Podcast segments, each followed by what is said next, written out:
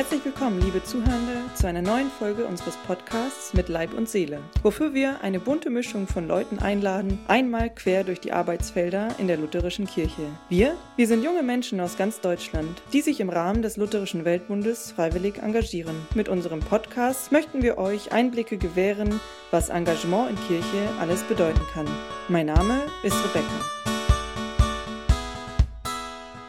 Zu Gast ist heute bei uns im Podcast Martin Junge. Er ist der Generalsekretär des Lutherischen Weltbundes seit 2010 und seine Amtszeit endet jetzt am Reformationstag, den 31.10.2021. Und diese Gelegenheit nutzen wir, um gemeinsam mit ihm auf diese lange Zeit zurückzublicken. Herzlich willkommen, Martin. Dankeschön. Ich freue mich auf das Gespräch. Generalsekretär im LWB. Was ist das für eine Aufgabe?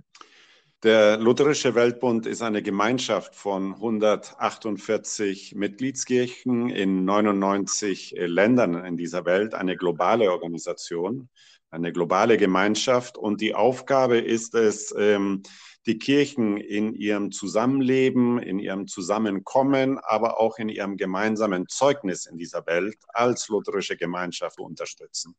Und was hast du daran besonders gerne gemacht? Sehr, sehr viele Sachen. Also ich bin weiterhin sehr begeistert vom Lutherischen Weltbund, von dem, was er darstellt.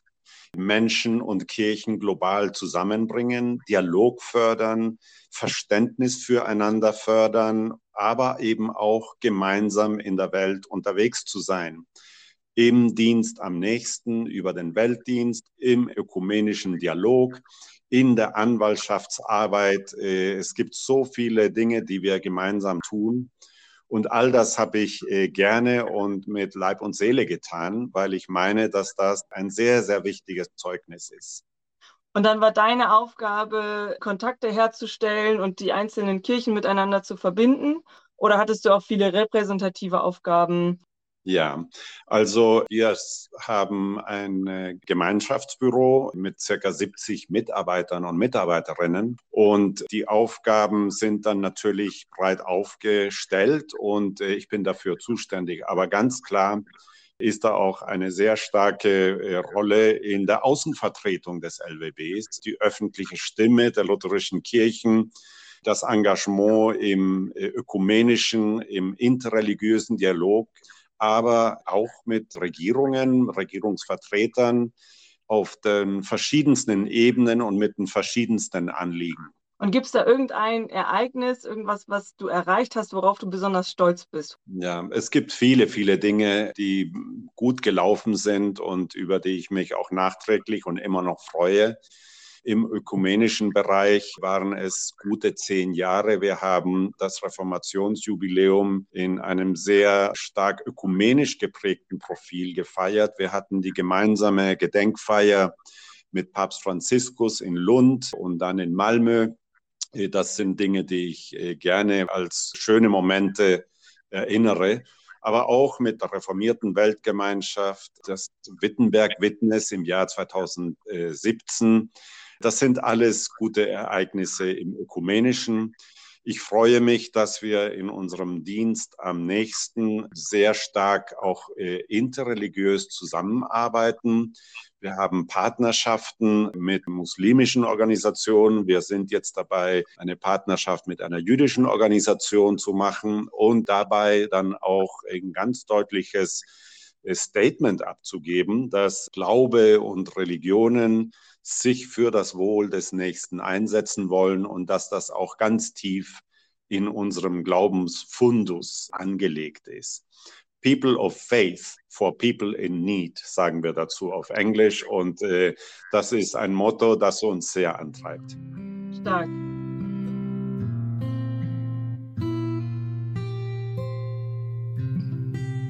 Du hast es schon gesagt, du bist mit Leib und Seele dabei. Aber wie kam es dazu? Also was war, gab es so einen ausschlaggebenden Moment, ein Schlüssereignis? Ja, mein Engagement für Kirche, die Anfänge liegen weit zurück. Also den theologisch richtigen Sachverhalt müsste man so benennen. Ich bin getauft worden und äh, damit bin ich hineingenommen worden in einen Leib.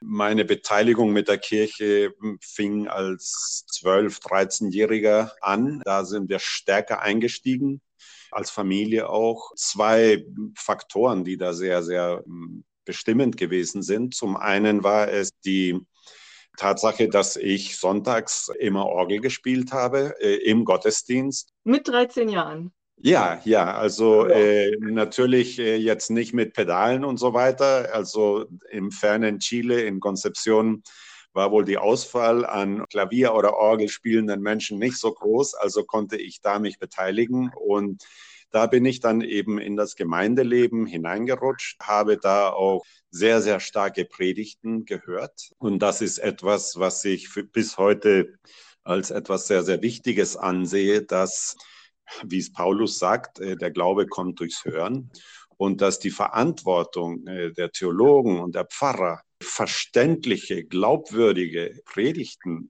für die Gemeinden vorzubereiten, dass das ein unheimlich wichtiger Faktor ist.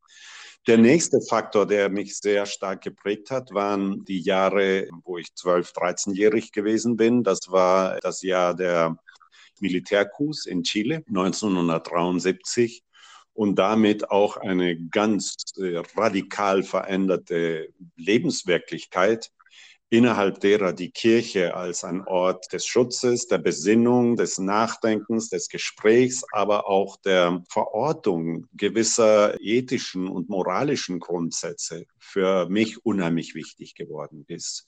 Und seitdem bin ich dabei, seitdem bin ich gerne dabei in verschiedensten Rollen und jetzt in diesen letzten fast elf Jahren als Generalsekretär.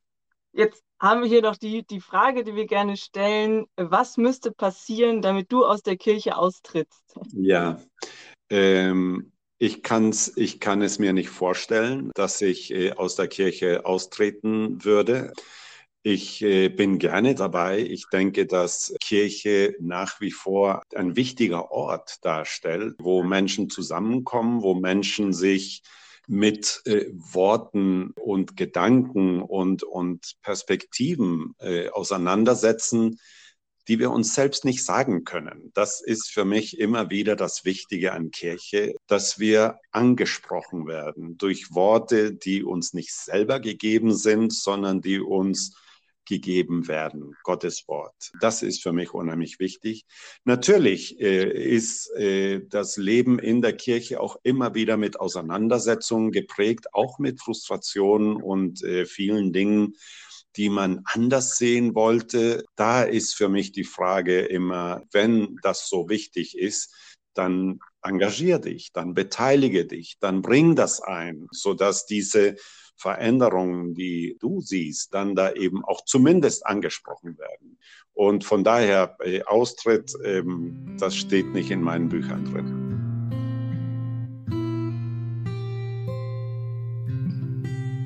Jesus hat ja auch selbst gesagt, er ist nicht gekommen, um Frieden zu bringen, sondern Streit. Das finde ich auch immer sehr motivierend. Das sagt ja genau das aus, was du gerade meintest, ja. genau. Und das erlebe ich in meiner Gemeinde vor Ort, das erlebt man in einer gesamten Gemeinde, in einem Land, also in einer Kirche äh, eines Landes, aber bestimmt noch mal mehr im LWB. Also das hat ja allein schon vier Amtssprachen, Englisch, Deutsch, Französisch und Spanisch. Ja. Und es kommen noch viel mehr Kulturen zusammen. Ja. Dann siehst du es wahrscheinlich eher als Chance als als Hürde, dass diese ganzen unterschiedlichen Meinungen zusammenkommen. Aber hast du da auch Erfahrungen gemacht, dass es ja, dass diese unterschiedlichen Meinungen auch, auch Früchte tragen? Ja, also ich denke, ganz klar ist, dass das Zusammenleben von verschiedensten Kulturen und Prägungen, theologischen Ansätzen, Spiritualität, das ist alles sehr, sehr unterschiedlich im LBB. Und trotzdem erkennen wir uns gegenseitig als lutherische Kirchen und hören auch den Ruf, als lutherische Kirchen gemeinsam in dieser Welt unterwegs zu sein und gemeinsam Zeugnis abzugeben. Ich denke, wir sind zurzeit global gesehen in einem Kontext, der nicht so einfach ist. Insofern, ja, Gesellschaften, Gruppen sich sehr, sehr stark fragmentieren. Es ist ein, eine gewisse, äh, ja, ähm, es, es scheint den Menschen schwer zu fallen, schwerer als vielleicht noch vor 20 oder 30 Jahren, einfach zusammenzuarbeiten. Das sieht man auf der Ebene der UN, das sieht man auf der Ebene der Europäischen Union, das sieht man auf allen Ebenen, wo Partikularinteressen schwerer zu wiegen scheinen als gemeinsame Interessen, wo das Wort äh, Allgemeinwohl oder das Gemeinwohl sehr fernab ist. Und das sind Realitäten, die natürlich auch eine globale Kirchengemeinschaft wie den LWB erfassen. Und darum ist es umso wichtiger, Dialogstrukturen und Prozesse aufrechtzuerhalten. Ich denke, da sind viele, viele gute Dinge auch passiert. Ich denke ähm, zum Beispiel an die Beteiligung der Jugend im LWB die in den letzten Jahren sehr, sehr starke Früchte getragen hat, insofern sie dem LWB das Thema der Klimagerechtigkeit in einer Art und Weise herangetragen hat, von der ich meine, wenn wir als ältere Menschen auf uns selbst gestellt worden wären, hätten wir uns dieses Problems, dieser Herausforderung nicht so gestellt, wie wir uns jetzt so stellen, weil wir von der Jugend im LWB äh, so stark herausgefordert worden. Dasselbe gilt für die Beteiligung von Frauen. Dasselbe gilt für theologische Ansätze. Ich denke da an das Verständnis von Mission im LWB, das ein ganzheitliches ist. Es beinhaltet Verkündigung, Dienst am nächsten, Diakonie und öffentliche Anwaltschaftsarbeit. Das alles, diese drei Elemente sind Teil der Mission, des Auftrags, mit dem wir unterwegs sind. Das ist eine Gabe von Kirchen aus dem Süden. Das sind besonders afrikanische, aber auch lateinamerikanische Kirchen gewesen, die mit diesem Ansatz an die Tür des LWBs geklopft haben und gesagt haben, wir haben den Eindruck, dass ihr zu stark trennt zwischen Verkündigung, Theologie und Nächstenliebe, äh, Dienst am Nächsten. Also das ist ein lebendiger Dialogprozess und dieser Dialogprozess äh, findet auch weiterhin statt. Wunderbar. Jetzt habe ich noch zum Schluss die Frage nach deinem Taufspruch und dazu vielleicht noch ein paar Worte, was er für dich bedeutet. Ja. Also mein Taufspruch ist 1. Johannes 4:21 und er lautet, und dies Gebot haben wir von ihm, dass wer Gott liebt, dass er auch seinen Bruder liebe und seine Schwester. Ich denke, dieser Spruch äh, ja ist für mich weiterhin wichtig.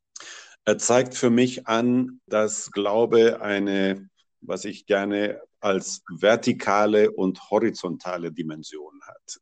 Und wenn wir sagen vertikal und horizontal, machen wir schon das Zeichen des Kreuzes.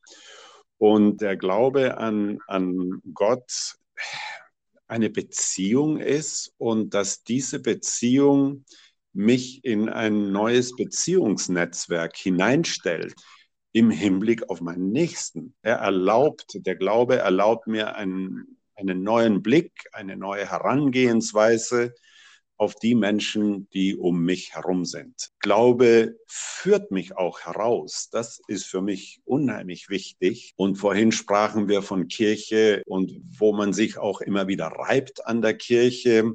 Das ist für mich so ein Punkt, wo ich sage, Kirche kann nicht mehr warten, dass Menschen kommen. Kirche muss hinausgehen, wo uns der Glaube eben auch auf diesen Weg bringt. Menschen begegnen dort, wo sie leben dort, wo sie sind, mit den Festen, die sie feiern, mit der Trauer, die sie in ihren Herzen haben, das ist doch der Lebensweg Jesu gewesen. Er hat nicht mhm. irgendwo gesessen und gewartet, sondern er ist unterwegs gewesen, ist Menschen begegnet, hat Menschen angesprochen und wunderbare Geschichten der Veränderung und der, der Vertiefung des Lebens sind dadurch entstanden. Das ist, was ich mir für Kirche wünsche. Ja, ein schönes Schlusswort. Ich wünsche dir alles, alles Gute für deinen weiteren Weg nach der Zeit als Generalsekretär des LWB. War eine große Freude. Gleichfalls, es war schön, äh, mit dir zu sprechen. Alles Gute und äh, Gottes Segen. Tschüss. Tschüss. So, das war's für heute. Herzlichen Dank fürs Zuhören. Mit Leib und Seele ist eine Produktion des Jugendausschusses in Zusammenarbeit mit dem Deutschen Nationalkomitee des Lutherischen Weltbundes. Habt ihr Fragen oder Anmerkungen? Schreibt uns gern an mit Leib und Seele at dnk-lwb.de.